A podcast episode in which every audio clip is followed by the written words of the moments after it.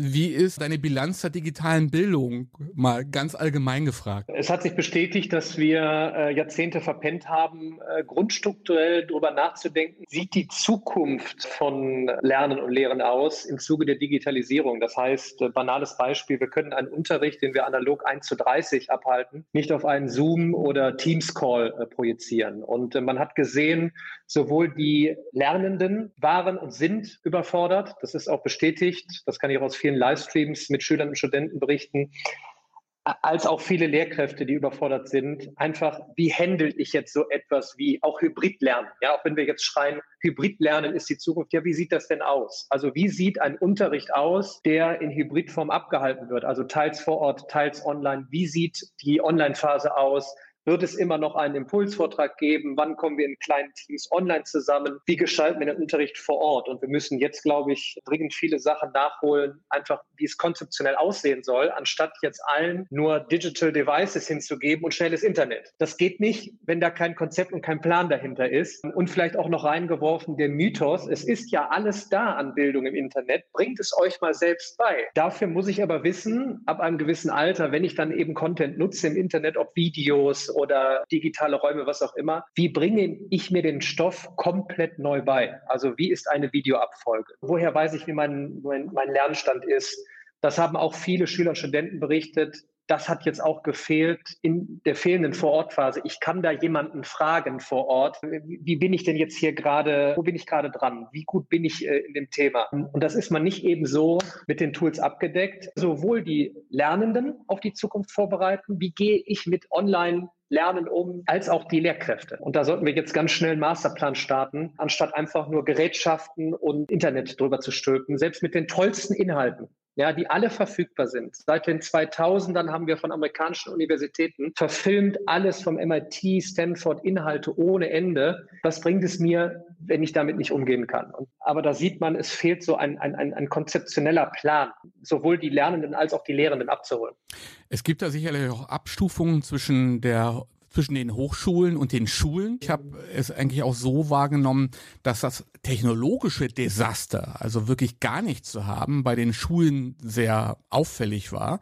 Bei den Hochschulen, ich bin ja selber auch äh, VWL-Dozent, ja, da hatte man schon natürlich irgendwie was, ne, Elias und so, ähm, äh, Sachen hochladen. Aber bei den Schulen hatte ich den Eindruck, dass beides nicht da ist. Kein didaktisches Konzept und keine technologische Basis, um irgendetwas zu machen? Nö, ich auch nicht. Ähm, es gibt Pilotprojekte. Ich bin im Austausch mit vielen sehr engagierten äh, Lehrkräften und es gibt auch engagierte Schulen. Ich sitze hier in, in der weltschönsten Stadt Remscheid, in meiner Heimat. Um die Ecke ist, ist Wipperfürth, da gibt es einen Berufskolleg. Die haben sich vor Jahren gesagt, wir investieren in eigene Serverstrukturen, wir investieren in eigene Online-Umgebungen. Wir testen schon mal dieses Videolernen, ob das was bringt oder nicht. Wir testen schon mal Dokumenten-Upload und gemeinsam arbeiten über Hybrid. Und die konnten mit dem Finger schnipsen und alles war okay. Äh, und okay im Sinne von, der Unterricht ist, wird am Leben gehalten. Aber das in der breiten Masse skalierbarer Weise, das haben wir einfach verpasst. Und das fängt eben bei der Infrastruktur architektonisch ja schon an. Wir äh, färchen die Kids ja immer noch durch, durch Gebäude von 1895. Äh, wie willst du zum toten Pferd die Sporen geben? Ja?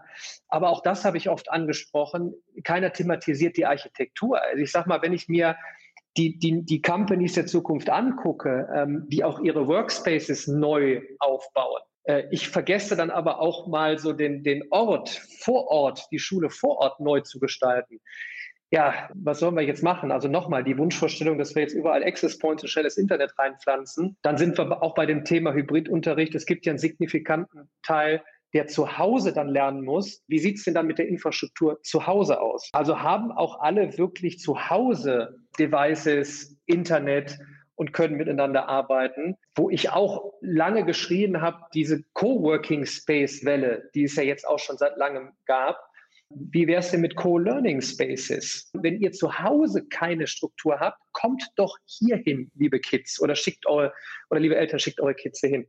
Und da sieht man mal wieder, wie groß dieses Thema ist. Und ich habe die Befürchtung tatsächlich, also ich bestätige jetzt, also ich habe die Befürchtung, dass wir jetzt sagen, okay, wir machen nochmal ein, zwei, drei, vier, fünf, sechs, sieben Milliarden Ping-Pong irgendwie, machen wir wieder ready. Wo gehen die jetzt hin? Einfach nur jetzt Tablets zu kaufen und selbst mit der besten Software bringt ja nichts. So, das heißt, wir haben hier ein grundfundamentales Problem der Architektur, der Infrastruktur äh, vor Ort, dann natürlich die Infrastruktur technologisch, dann haben wir Angst, Thema äh, Datenschutz, die, die berichten, mein Gott, jetzt haben wir Microsoft Teams oder Zoom oder Google Meet genutzt, einzig und allein aus folgendem Grund, um im Kontakt zu bleiben und nachzufragen, liebe Schüler, wie geht's euch? Und dann kommt natürlich die Kelle, böse. So geht nicht. So, wo man sagen kann, ja, wir können natürlich über Datenschutz sprechen, müssen wir auch. Und wir können ja auch tolle Tools aus Deutschland raus entwickeln. Aber warum nutzen wir nicht diese bestehenden Tools, um gemeinsam den Unterricht zumindest am Leben zu erhalten? Weil ich glaube, auch andere Companies nutzen Teams, Meet und Zoom und haben auch Firmengeheimnisse.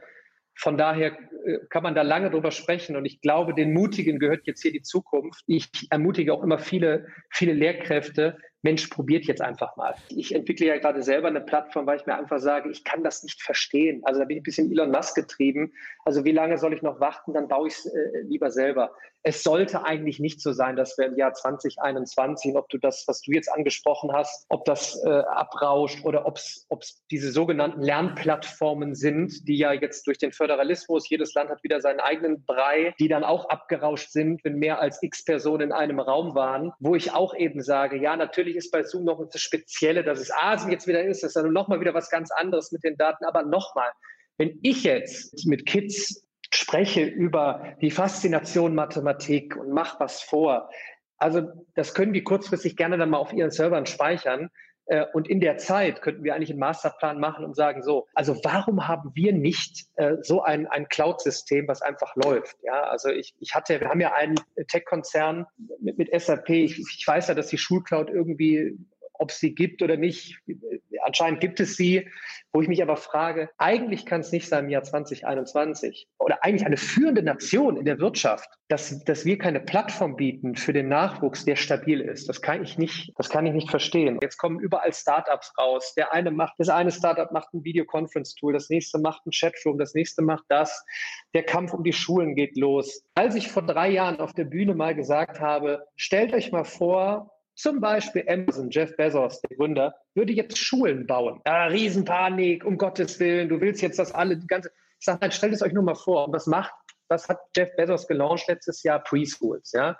Wenn man sich diese Preschools anschaut, da ist eine tolle Umgebung, da sind tech-freie Zonen, da sind echte Menschen, es ist nicht nur Montessori, es ist Montessori angehaucht, es ist an alles gedacht, es sind Zukunftsfähigkeiten, äh, Dinge hinterfragen, Empathie, Diskussion, kleine Gruppen. Und dann ermahne ich jetzt einfach nur, wenn die Gigafactory in Berlin steht, über kurz oder, äh, über kurz oder lang wird äh, Elon Musk eine Schule dahin bauen für seine Mitarbeiter und ihren Kids. Punkt. Dann ist die, die Schule da. Dann wird es die nächste Schule, die nächste.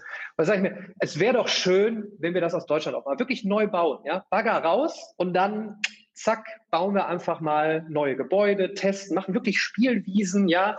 Deshalb, auch die Lösung ist auch ganz einfach. Ich baue die einfach jetzt selber, die Spaces. Okay. Also ich habe hier in Remstadt einen, ich habe hier in Remstadt einen gebaut, der ist furchtbar in die Hose gegangen. Warum? Weil ich den vor fünf, vor sechs Jahren gebaut habe.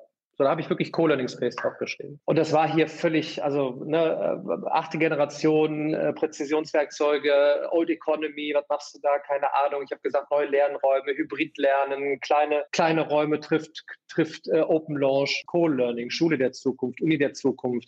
Wir kommen vor Ort zusammen der Zukunft und einfach testen und keiner quatscht mir mit der Bürokratie dazwischen und sagt, okay, ich möchte jetzt äh, die Ausstattung von Technologieunternehmen X und Z haben. Egal, Hauptsache es funktioniert. Ja, du gehst rein, willst nicht drüber nachdenken, wie die Software an dem E-Board geht. Du willst nicht überlegen, ob das Internet, alles läuft einfach und die Lehrkräfte können sich konzentrieren aufs Lehren. Die Lernenden können sich konzentrieren aufs Lernen und los geht's. Und was dann daraus ent, äh, entsteht, weiß ich noch nicht. Vielleicht entsteht ein Geschäftsmodell draus, dass, keine Ahnung, sich moderne Start äh, neue Startups einmieten und eine gewisse Fläche wird frei bleiben und es ist wie eine Spielwiese. Versuchst du das mit einer Schule, in einer Schule, scheitert es genau an diesen ganzen Mechanismen, Statuten, Vorgaben und etc.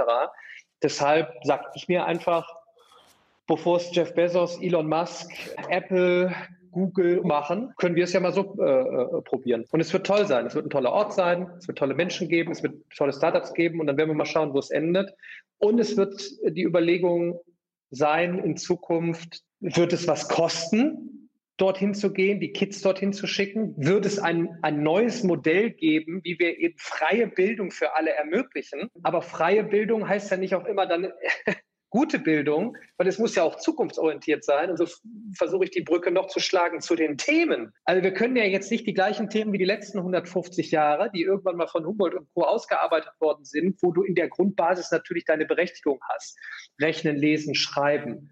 Äh, immer noch die Hand führen, auch wenn du jetzt ein Tablet hast, um ein besseres Lernen äh, Verständnis zu haben, Prozesse, die oben im Kopf abgehen, Thema neuronales Netz, die Neuronen feuern etc. Was ist mit den großen Themen jetzt? Zukunft, äh, KI. Ja, KI wird immer reingeworfen. Wie wird es thematisiert in der Oberstufe? Wer thematisiert es? Wer hat dafür Curricula? Also bis wir in Deutschland Curricula für KI in Schulen einführen, sind wir schon bei der Super-KI. Also na gut, so schlimm ist es noch nicht. Aber auch da, du, wenn jetzt Tesla eine Schule aufmacht, dann weiß ich ganz genau, die reden jetzt nicht den ganzen Tag darüber, dass wir coden muss, was maschinelles Lernen ist und was Backpropagation ist. Da wird es auch eben einfach dahingehend so sein, hey, es gibt ein Problem, da ist das Auto und wir müssen den Reifen irgendwie abmachen. Wie geht das? So, und dann hast du auch erstmal keine Technik. Aber das ganze Know-how ist auch mit dabei. Und da tun wir uns ja auch schwer zu sagen, scheiße, was sollen wir denn machen? Alle führenden Konzerne im Bereich KI kommen nun mal eben nicht aus Deutschland. Aber wir können das Know-how doch von Google, Apple, selbst Netflix ist per se ein KI-Unternehmen doch nutzen und das als Curriculum einbinden in die Schule. Jetzt stell dir doch mal vor, du würdest vorschlagen, tolle Neuigkeiten, nimm dein Berufskolleg, was du da hattest. Wir müssen in der Oberstufe den Kids dort irgendwie beibringen, was KI ist, äh, welche Auswirkungen das hat, transformative auf das Arbeiten, daher auch auf das Lernen. Wir haben ein Curriculum von Netflix. Ja, glaubst du denn, das wird eingeführt? Nee, ist ja Netflix, ist ein amerikanisches Unternehmen. Ja, dann gucken wir lieber, wer in Deutschland hier äh, macht. Wir haben auch tolle Expertise und Know-how. Aber da ein bisschen offener zu sein ähm, und auch diese Themen einzuführen. Und nochmal, wo sind die Spielwiesen, um wirklich mal zu sagen, so auch jetzt in der Zukunft, hey, liebe Abiturklasse, geht mal eine Woche da in diesen Space, ja, powered by, wer auch immer. Lufthansa, Otto, BMW und da funktioniert alles, da könnt ihr euch richtig austoben und vielleicht entwickelt sich da noch was.